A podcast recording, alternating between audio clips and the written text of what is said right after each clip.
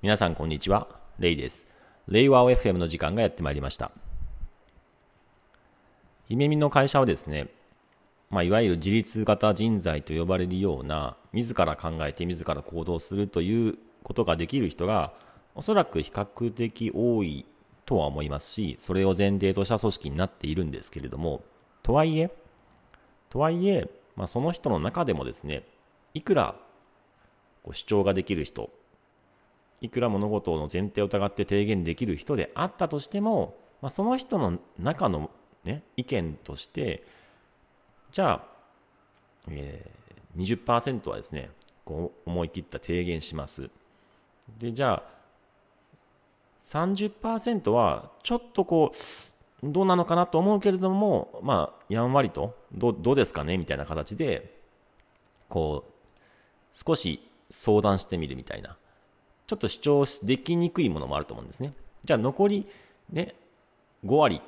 ていうのは、もうあの相談もできないと。うん。っていう形で、どんな人の中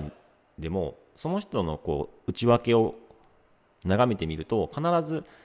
絶対これやった方がいいよっていうものもあれば、ちょっとどうかなっていうものもあるし、これちょっとさすがに言いにくいなっていうものっていうのは、必ずその人の内訳としては構成されると思うんですよね。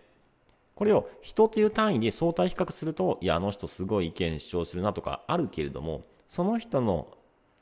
絶対的な、えー、中身ですよね、構成するものっていうところを、えー、その人の中だけで見たときには、やはり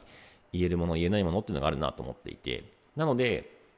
なんか相対比較して、いや、もっと意見言った方がいいよっていうふうに、なんか意見が言えない傾向があるというふうに見える人に言ってもですね、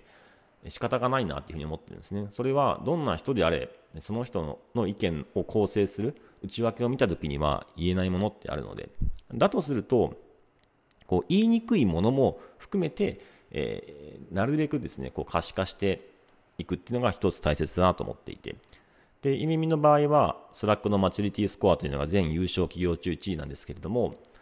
まあ、一番活性化している会社のおそらく一つで、その中で特に個人ごとのスラックチャンネルで日々いろんな人たちがこうつぶやいているんですね。つぶやきの中には、いや、こうした方がいいのになとか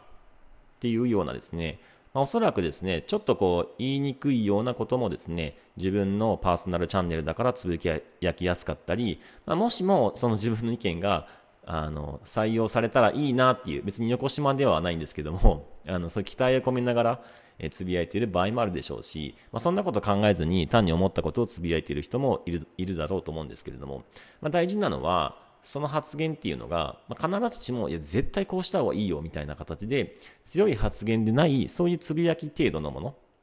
の、もしかしたらこれあった方がいいかなぐらいの、とか、あるいは結構やった方がいいと思ってるけれども、まあ、誰に言っていいかわからないとか、あるいは提案してダメって言われたらどうしようっていうような、そういう恐怖であったり、不安であったり、恐れであったりとか、まあ、自己保身みたいなものもあったとすると、まあ、やっぱりちょっとこう控えめな表現になると思うんですよね。これは、その、いや、奥ゆかしいとか、意見の主張できる、できないっていうタイプの話ではなくて、誰しもそういう意見の、自分の意見を構成する中で言うと、ちょっとさすがにこう、言えず、言えない、あるいは結果として言えないものっていうのがあると思うんですね。ただ大事なのは、それが可視化されること。そういうものもちゃんと可視化されるっていうのが大事だなと思ってます。で、もう一つは、これも結構大事なんですけども、そうやって可視化された情報っていうところをですね、こう、ある意味、こう、翻訳、解釈し直す。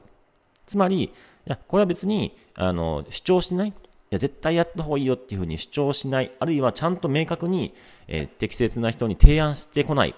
適切な会議に持ち込まない。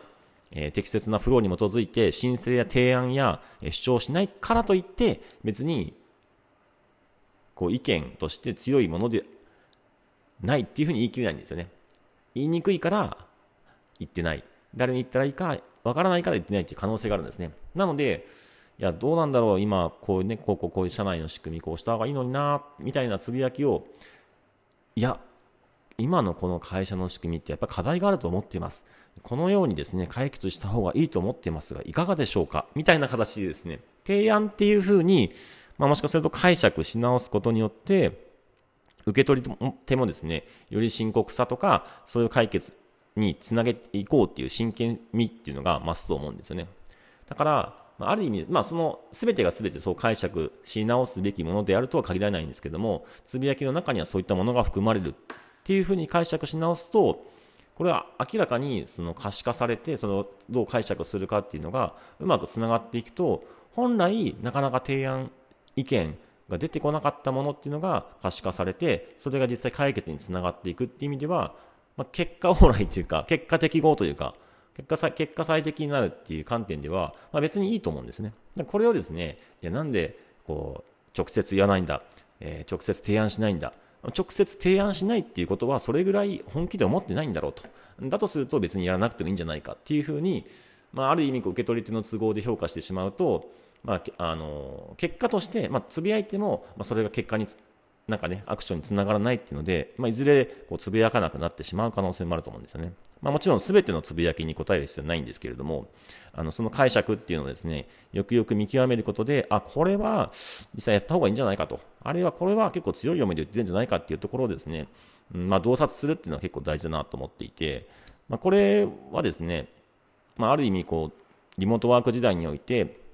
結構重要なことだなと思っていて、まあ、リモートワークでなければ、いろんなね、フロアとかに回っていって、ちょっと最近どうなんみたいな感じで話聞きながら、いや、聞いてくださいよみたいな感じで、こここういうツールめっちゃ使いな、使いにくいんですよとか、なんかね、そういう、まあ、不満とかっていうのを聞けたかもしれないんですけども、それがなかなか聞きにくいっていうところがあるとすると、そういう仕組みっていう形で、えーまあ、実際にこう物事を良くしていくっていうのは一つのやり方としてあるんじゃないかなというふうに思っているので、いや、もっと主張しろよと。自立人材なんだから、自分で考えて自分で主張しろよっていうふうに、一方で言いつつも、まあ、絶対に、その、いくらね、めちゃくちゃもう革命児みたいなすっごい主張する、え人であったとしても、その内なるものとしては言えない部分もその人には絶対あるので、それは私もそうなんですよね。だからまあ、あの、そういうふうに解釈して、うんまあ、可視化して、えー、可視化されたつぶやきっていうのをちゃんといいように解釈するっていうのは大事なんじゃないかなというふうに思っております。本日はですね、自立型人材におけるマネジメントの一つの方法についてでした。